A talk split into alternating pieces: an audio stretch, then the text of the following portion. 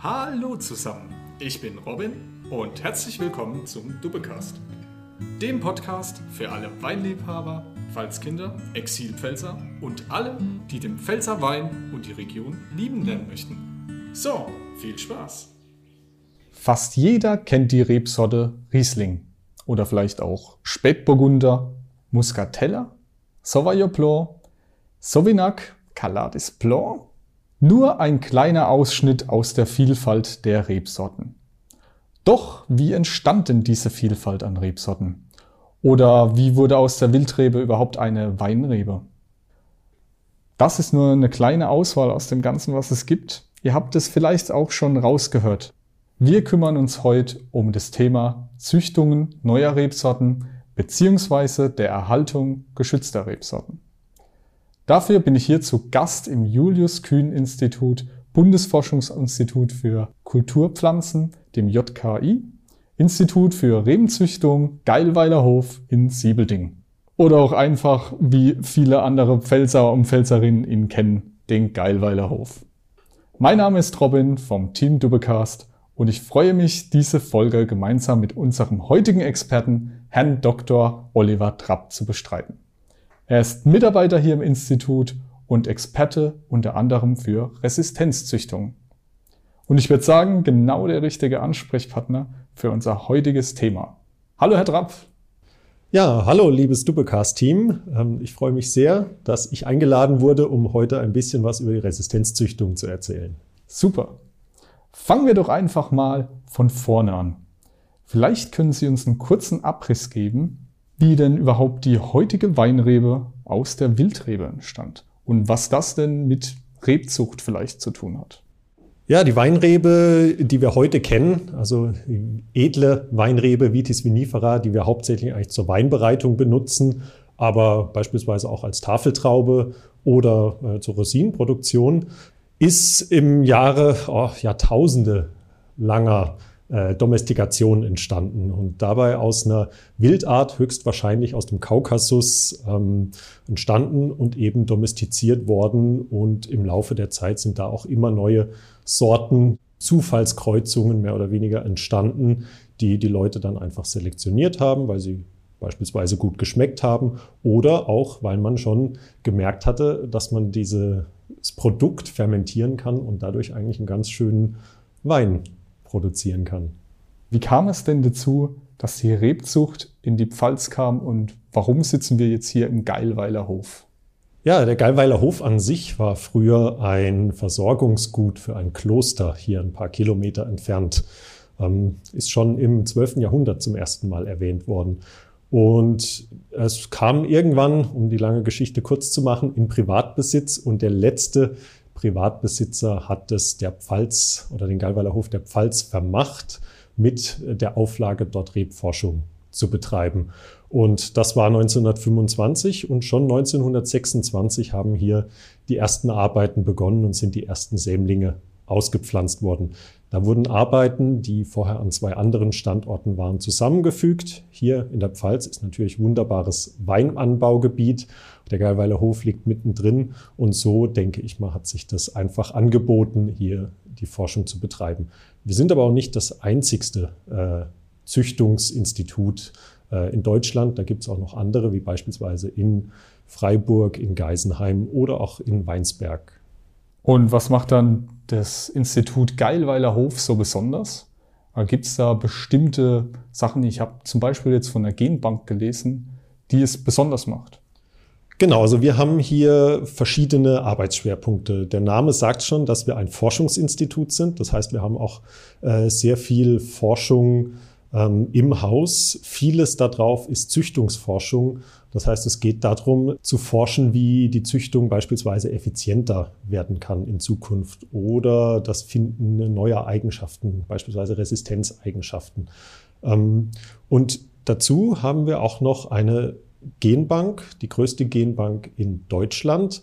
Ähm, und diese Genbank ist einfach eine Sammlung zur Erhaltung der biologischen Vielfalt der Rebe, die wir kennen. Das sind unterschiedliche Arten von äh, Reben, also Vitis-Arten. Ähm, viele, viele Sorten, aber beispielsweise auch Zuchtstämme von französischen Züchtern, die da sind. Und wie muss man sich so eine Genbank vorstellen? Ist es dann einfach ein Datendokument, das es online abrufen kann? Oder ist es ein Weinberg draußen, in dem ganz viele Reben stehen, verschiedene? Tatsächlich beides. Wir haben alles digital und das ist auch für jedermann öffentlich zugänglich. Kann man auf der Website vivc.de ähm, nachschauen, seine Lieblingsrebsorte eingeben und kann da beispielsweise die Abstammung anschauen und sieht dann auch, dass die bei uns jetzt am Standort steht. Und es steht wirklich jede Rebsorte, die in unserer Genbank äh, dokumentiert ist, auch draußen im Feld mit drei Stöcken. Wenn Sie jetzt mal aus dem Fenster gucken, ähm, gucken Sie genau da rein. Das stehen jetzt drei Pflanzen so einer sogenannten Akzession. Das kann beispielsweise der Riesling sein. Das kann aber auch ein französischer Zuchtstamm namens Seibel 6359 sein. Ähm, und die werden so erhalten. Also für euch Zuhörer, wenn ich hier aus dem Büro rausgucke, sehe ich erstmal nur ein Rebenmeer mit verschiedensten Reben.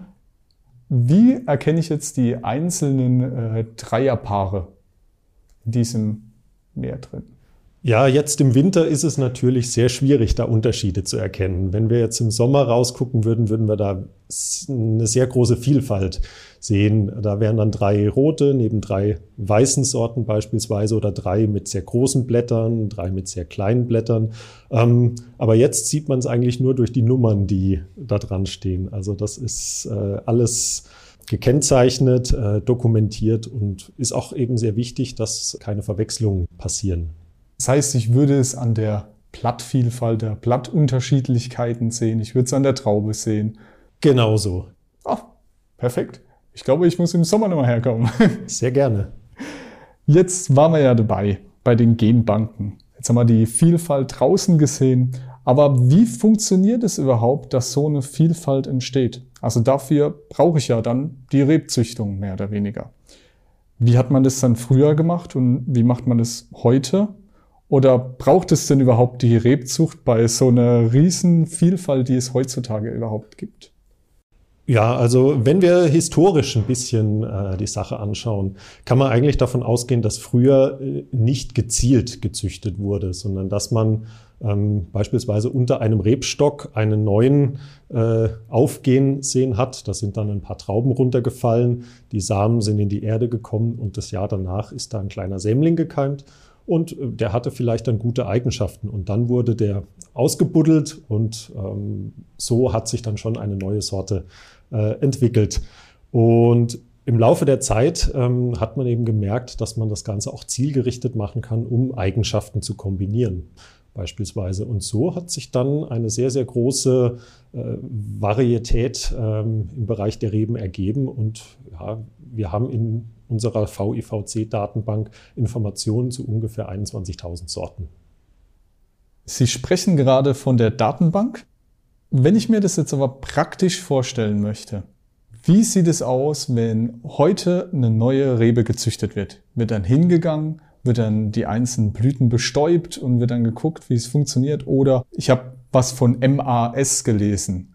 Wie, wie läuft es denn?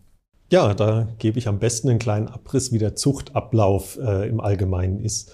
Also es ist tatsächlich so, dass man sich vorher Gedanken macht als Züchter, ähm, welche beiden Eltern möchte ich kombinieren. Dann wählt man eine Mutter aus und wählt einen Vater aus. Und dann ist es so, dass man den Pollen des Vaters sammeln muss und auf die Mutter bringen. Und da ist schon die erste Problematik in der Rebenzüchtung. Ähm, die Reben sind normalerweise zwittrig. Das heißt, die Blüten haben männliche und weibliche Bestandteile. Das bedeutet, wenn die Mutter ähm, einfach so vom Rebenzüchter in Ruhe gelassen wird, dann bestäubt die sich selbst und es ist keine gezielte Kreuzung passiert, wie man das nennt. Das heißt, man muss wirklich mit viel Arbeit und Pinzetten hingehen und die männlichen Blütenbestandteile abzupfen und dann kann man eine Bestäubung machen mit dem Pollen, den man vorher geerntet hat und so kommt man dann am Ende der Saison zu Trauben, in denen die Samen, die vom Vater bestäubt wurden, ähm, ja, kommt man dann in die Hand. Die werden dann im nächsten Frühjahr ausgesät und dann hat man eben viele kleine Sämlinge und die werden hochgezogen und kommen dann im nächsten Jahr eigentlich ins Feld. Jetzt ist es aber so, dass wir sehr, sehr viele Sämlinge produzieren und wir haben aber nicht so viel Platz, um beispielsweise jetzt jedes Jahr 10 Hektar mit neuen Sämlingen zu bepflanzen. Und da gibt es dann unterschiedliche Möglichkeiten, um diese kleinen Sämlinge zu dezimieren, quasi eine Selektion zu betreiben, sodass auch nur die besten schon rauskommen. Und da ist dann immer die Frage, welche Zuchtziele haben wir eigentlich? Und heutzutage wird in Deutschland eigentlich nur noch Resistenzzüchtung betrieben. Sie haben es schon angesprochen.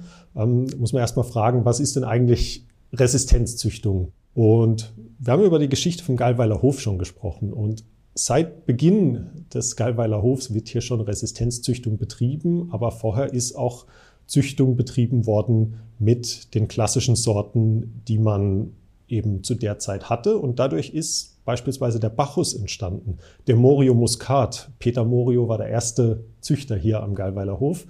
Oder auch die Domina, die auch recht bekannt ist. Das sind reine, man nennt die sogenannten Vitis vinifera, eben edle Weinreben.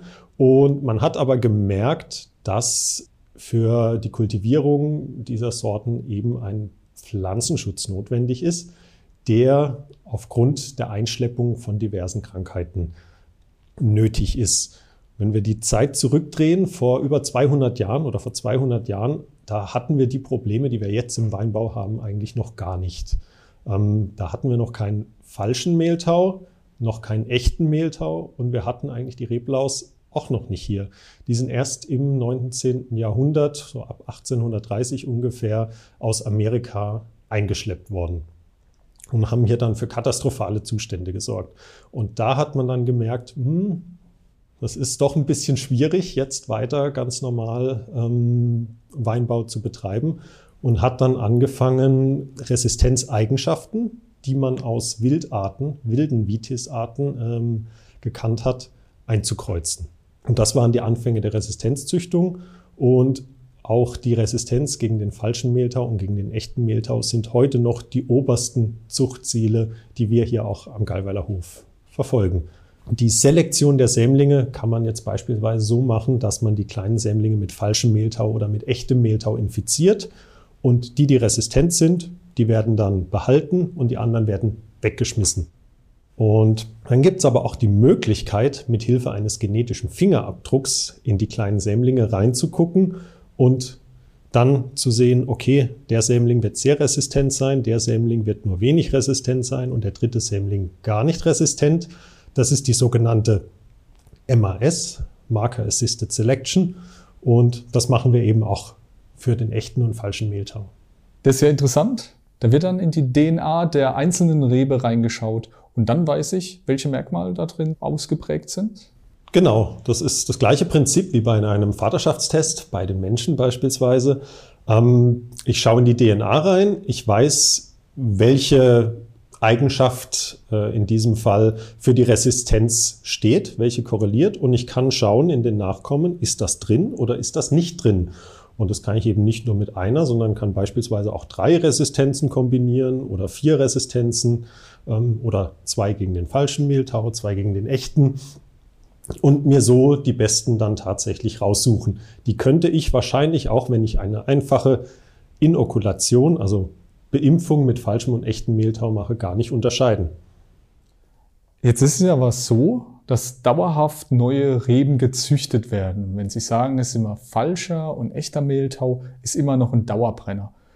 Das bedeutet ja, dass die Resistenten, Resistenzen vermutlich ja nicht dauerhaft sind oder in irgendeiner Weise nicht dauerhaft sein könnten. Vom Winzern hört man manchmal, gerade beim Regent, wenn man hingeht, ah, der ist nicht mehr so gut von seiner Resistenz.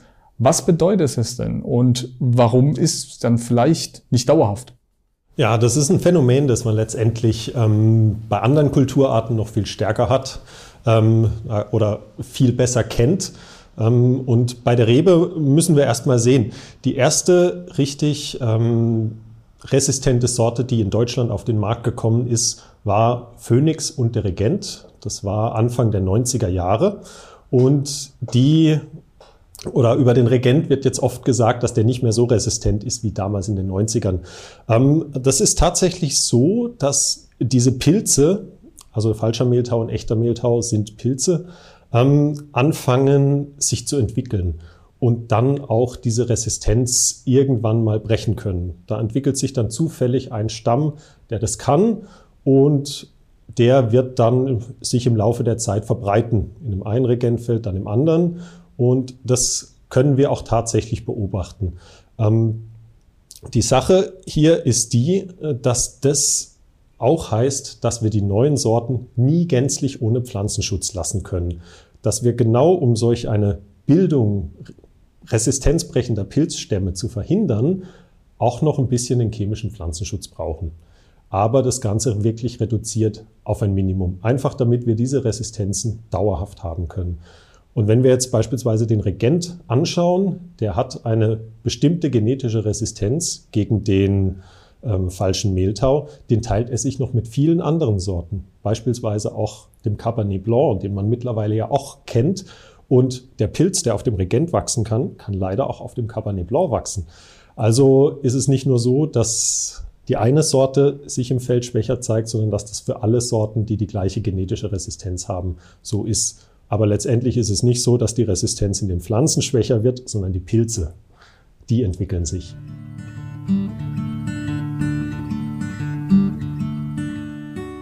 Das heißt, es gibt immer eine Entwicklung in dem Ganzen, auch in der Umwelt. Also muss sich eigentlich angepasst werden an die Umwelt und die Bedingungen, die draußen sind. Denn es gibt immer eine Weiterentwicklung in den Pilzen oder Tieren, wie auch immer, oder durch die Klimakrise. Und gerade in Zeiten der Klimakrise spielen ja auch Faktoren wie die Trockenheit oder höhere Temperaturen womöglich auch eine Rolle bei den gewünschten Merkmalen, die ich dann auch noch züchten möchte. Es gibt ja bestimmt auch noch andere Kriterien, die darauf einen Einfluss haben auf die Züchtung. Nicht nur eine falsche Mehltau und echte Mehltau. Was gibt es denn noch so, was da geguckt wird? Genau, also das ist ein sehr, sehr wichtigen Punkt, den Sie ansprechen. Neben den biologischen Schaderregern wie falscher Mehltau, echter Mehltau, da gibt es dann beispielsweise noch die Schwarzfäule, die in manchen Bereichen Deutschlands schon starke Schäden hervorruft. Die ist bei uns auch mit auf dem Schirm. Aber jetzt, wir merken die Klimaveränderung und das bedeutet, dass wir auch in diese Richtung versuchen, ähm, neue Sorten zu züchten. Ein wichtiger Faktor ist beispielsweise, dass äh, wir versuchen, einen möglichst späten Austrieb in den Sorten zu bekommen. Weil wir sehen, es gibt oft noch Spätfrostereignisse und wenn die Rebe dann schon ausgetrieben ist, einen Trieb von drei, vier Zentimetern hat und dann kommt der Frost, dann ist der Trieb kaputt. Und dann ist das wirklich, äh, ja, kann das bis zum Totalausfall eigentlich führen. Eine Sorte, die ein bisschen später austreibt, hätte vielleicht bei dem letzten Frost im Mai noch gar keine Schäden davon getragen. Das ist ein Faktor. Natürlich äh, Trockenstresstoleranz nach den Jahren, die wir vor kurzem hatten, ist da ganz wichtig. Wir sehen gehäuft Sonnenbrandereignisse. Das ist eine Sache, die durch extreme Hitze und UV-Strahlung auch aus gelöst wird und wo wir jetzt beispielsweise gesehen haben, dass unsere Caladis Blanc äh, sich sehr widerstandsfähig gegen den Sonnenbrand zeigt. Interessanterweise müssen wir hier aber auch mal auf die Zeitachse schauen. Caladis Blanc ist neu auf dem Markt und die wurde 1993 gekreuzt. Das heißt, wir gehen bei der Entwicklung so einer neuen Sorte von ungefähr 25 Jahren aus. Das heißt, dass die sich jetzt so widerstandsfähig zeigt, war damals noch gar kein Zuchtziel. Das ist jetzt mehr oder weniger ein sehr positiver Nebeneffekt, den die Sorte hat. Aber nichtsdestotrotz ist das jetzt was, was wir bei aktuellen Züchtungen verstärkt verfolgen. Und dann natürlich ist auch die Reife ein Faktor. Man liest immer wieder neue Rekordlese. Alles wird früher reif, muss reingeholt werden. Und wir versuchen dann eben in neuen Sorten eher eine späte Reife zu kriegen und uns da so ein bisschen anzupassen und nicht jetzt noch was, was vielleicht in Zukunft im Juli gelesen werden muss. Das zeigt, Sie müssen eigentlich immer einen Blick in die Glaskugel werfen, was denn in Zukunft passieren könnte. Aber dafür gibt es ja auch dann Prognosemodelle für Klima beispielsweise. Und das muss dann auch immer noch in, im Augenschein gehalten werden, vermutlich. Ne? Ja, man muss versuchen, ein recht komplettes Paket einfach in den Sorten zu haben, weil so wie 2021, was jetzt ähm, von der Temperatur und vom Regen vielleicht wieder eher wie in den 80ern war, dürfen wir natürlich auch nicht aus den Augen verlieren. Jetzt gibt es ja sicher auch Reben, die sich gegenüber Fäulnis zum Beispiel problematisch zeigen. Äh, kann dabei auch vielleicht die Züchtung helfen, ohne dass ich jetzt die bestimmte Rebsorte, nehmen wir mal beispielsweise den Riesling, in eine neue Rebsorte umwandle, mehr oder weniger, um das Geschmacksprofil zu erhalten. Gibt es da auch eine Möglichkeit? Ja, also Fäulnis ist auch ein ganz wichtiges Thema bei uns in der Züchtung, also in der Kreuzungszüchtung. Da läuft auch viel in der Züchtungsforschung hier bei uns, um einfach genetische Hintergründe zu kennen und dann möglichst gezielt züchten zu können. Aber abgesehen davon, dass wir versuchen, neue Sorten zu schaffen, ist es auch möglich, über die Klonenzüchtung da mehr oder weniger Spielarten bekannter Sorten zu finden, die widerstandsfähiger sind. Wir können ein schönes Beispiel den Riesling nehmen. Da gibt es nämlich eine Vielfalt an Klone. Das sind in Deutschland, glaube ich, über 100 Klone beim Bundessortenamt gelistet. Und da gibt es welche, die sind resistenter gegen die Fäulnis und welche, die sind weniger resistent. Und was wir heutzutage wissen, ist, dass eine sehr lockere Traubenstruktur äh, gut ist gegen Fäulnis, weil nach dem Regen äh, zieht der Wind durch, trocknet schneller ab und die Pilze haben eben nicht die Feuchtigkeit, die sie eigentlich bräuchten, um jetzt ähm, da schön äh, die Beere zu befallen.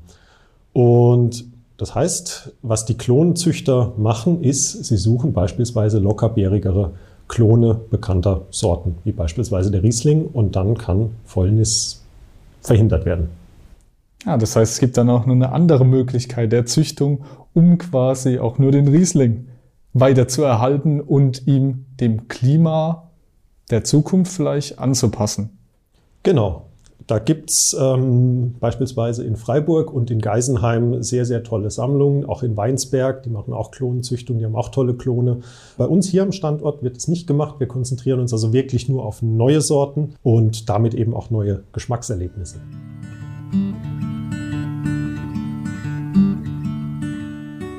Ja, jetzt haben wir ja schon sehr viel über die Züchtung gehört, welche Arten von Züchtung es gibt, auf was da geachtet wird. Jetzt ist aber die Frage, jetzt gibt es beispielsweise eine neue Zuchtform, den Calalis Blanc. Und wie wird jetzt aus dieser neuen Zuchtform, dieser einen Rebe, mehrere gleiche Reben und wie kommen die dann zum Winzer? Dass immer die gleiche Qualität mehr oder weniger oder Geschmacksprofil ist. Ja, also im Rahmen unseres Zuchtprogramms, das ja ungefähr 25 Jahre dauert, da vermehren wir diese eine Rebe schon und am Ende des Zuchtprogramms, da kann man den Wein dann auch beispielsweise bei uns im Weinverkauf kaufen. Da haben wir dann auch eine große Anlage hier stehen. Und diese Anlagen, die wir dann hier haben, die werden natürlich auch nach Pflanzengesundheitsgesichtspunkten äh, dann so aufgebaut, dass man die später für die Pflanzgutproduktion verwenden kann. Und da kommen dann die, ja, kommt die nächste, der nächste Teil der Wertschöpfungskette mit ins Spiel. Das sind die Rebveredler. Die Rebveredler äußern dann Interesse an diesen neuen Sorten und bauen sich dann aus unserem Material normalerweise Vermehrungsanlagen auf, aus denen sie Pfropfreben veredeln und dann den Winzern anbieten. Und da das alles normalerweise eine zertifizierte äh, Schiene abläuft, kann man da auch als Winzer wirklich beruhigt das Material in Deutschland kaufen, weil man weiß, das hat gute Qualität und das ist auch tatsächlich der Calades Blanc. Perfekt. Das heißt, der Winzer guckt sich dann einen Katalog bei Ihnen durch und sagt, ja, die Rebsorte gefällt mir und dann kann er sich die auch direkt hier im Geilweiler Hof dann kaufen. Wir verkaufen keine, wir verweisen dann quasi an die Rebveredler. Was aber oft dann vorkommt, ist, dass die Winzer auch die Rebveredler fragen, äh, du, ich suche jetzt eine neue weiße Rebsorte mit Resistenzeigenschaften, die vielleicht auf dem und dem Boden gut funktionieren könnte. Hast du da was?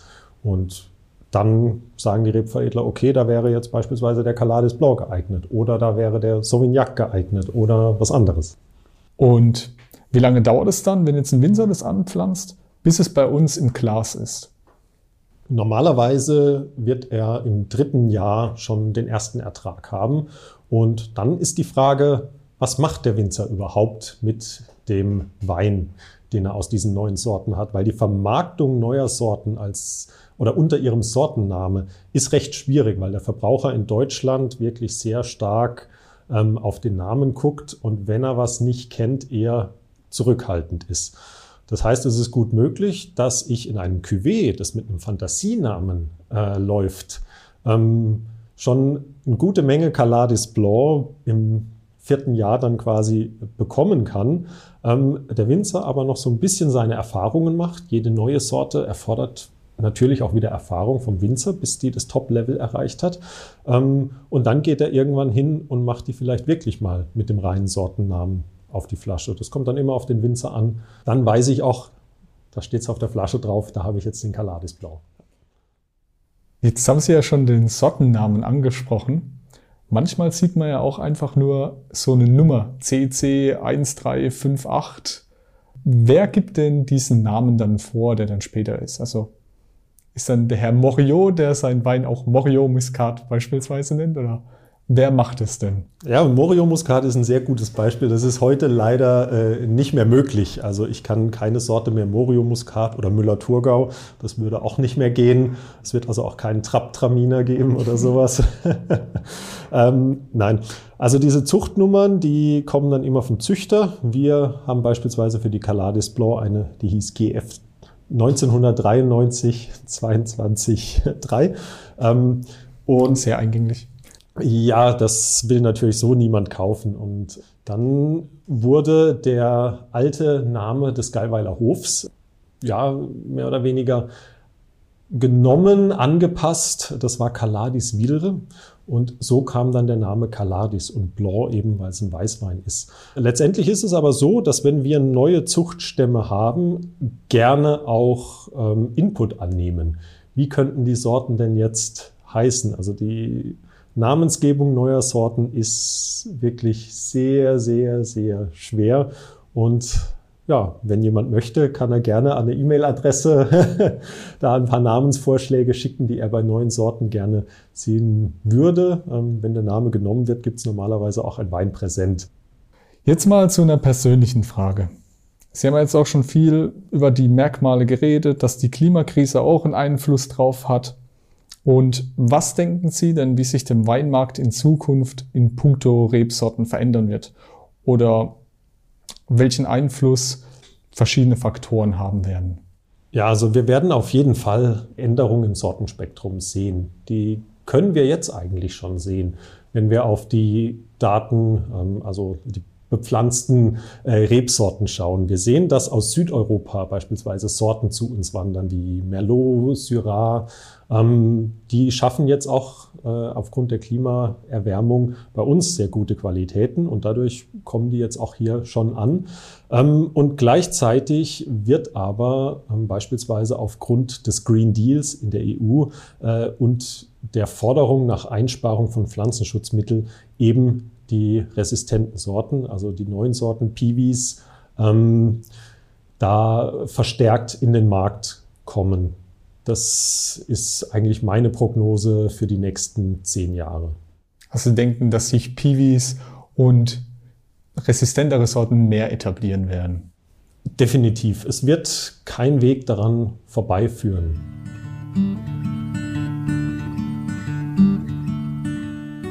Herzlichen Dank, Herr Dr. Trapp, für Ihre Zeit heute. Ich hoffe, Sie hatten genauso viel Freude mit dem Interview wie ich gerade. Ich habe sehr viel gelernt und ich hoffe, ihr draußen habt auch sehr viel mitgenommen und hattet Freude im Interview. Ja, vielen Dank. Es hat auch mir sehr viel Spaß gemacht. Ähm, ich hätte noch viel, viel mehr zu erzählen. Aber ähm, ich würde auch alle gerne einladen. Wir haben hier bei uns einen Rebenlehrpfad ums Institut rum. Da kann man das, was ich gesagt habe und das, was ich auch nicht gesagt habe, nochmal direkt greifbar sehen und nachlesen. Also gerne vorbeikommen, wenn man mal im Urlaub in der Pfalz ist und den Weg ablaufen. Und ansonsten äh, alle interessierten Weintrinker sollten die Augen offen halten nach Weinen von Namen, die sie vielleicht mal nicht kennen und gerne probieren. Da gibt es einiges zu entdecken. Also wie der Herr Trapp schon sagt, es lohnt sich, die Augen beim Kauf eines Weines offen zu halten, denn vielleicht gibt es die ein oder andere geschmackliche Überraschung. Danke für Ihre Zeit. Mein Name ist Robin vom Team Dubbecast. Es hat mich sehr gefreut, euch Zuhörern und Zuhörerinnen wieder ein Stück Pfalzwein heute näher gebracht zu haben. Und wie immer, schaut gerne auf unseren sozialen Kanälen und dubbecast.de vorbei. Hier findet ihr noch weitere Infos und Bilder zur heutigen und den vergangenen Folgen. Bis bald und zum Wohl!